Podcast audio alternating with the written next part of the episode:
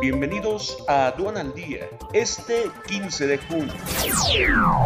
Nacional. El consumo de energías fósiles es 80% del total, igual que hace 10 años. El precio de gasolina toca nuevo máximo histórico en mayo. gasto de Pemex y Comisión Federal de Electricidad supera en 1.3 veces sus ingresos propios. Con el COVID-19 aún hay más pendientes que avances en economía. México retiene liderazgo en producción de plata.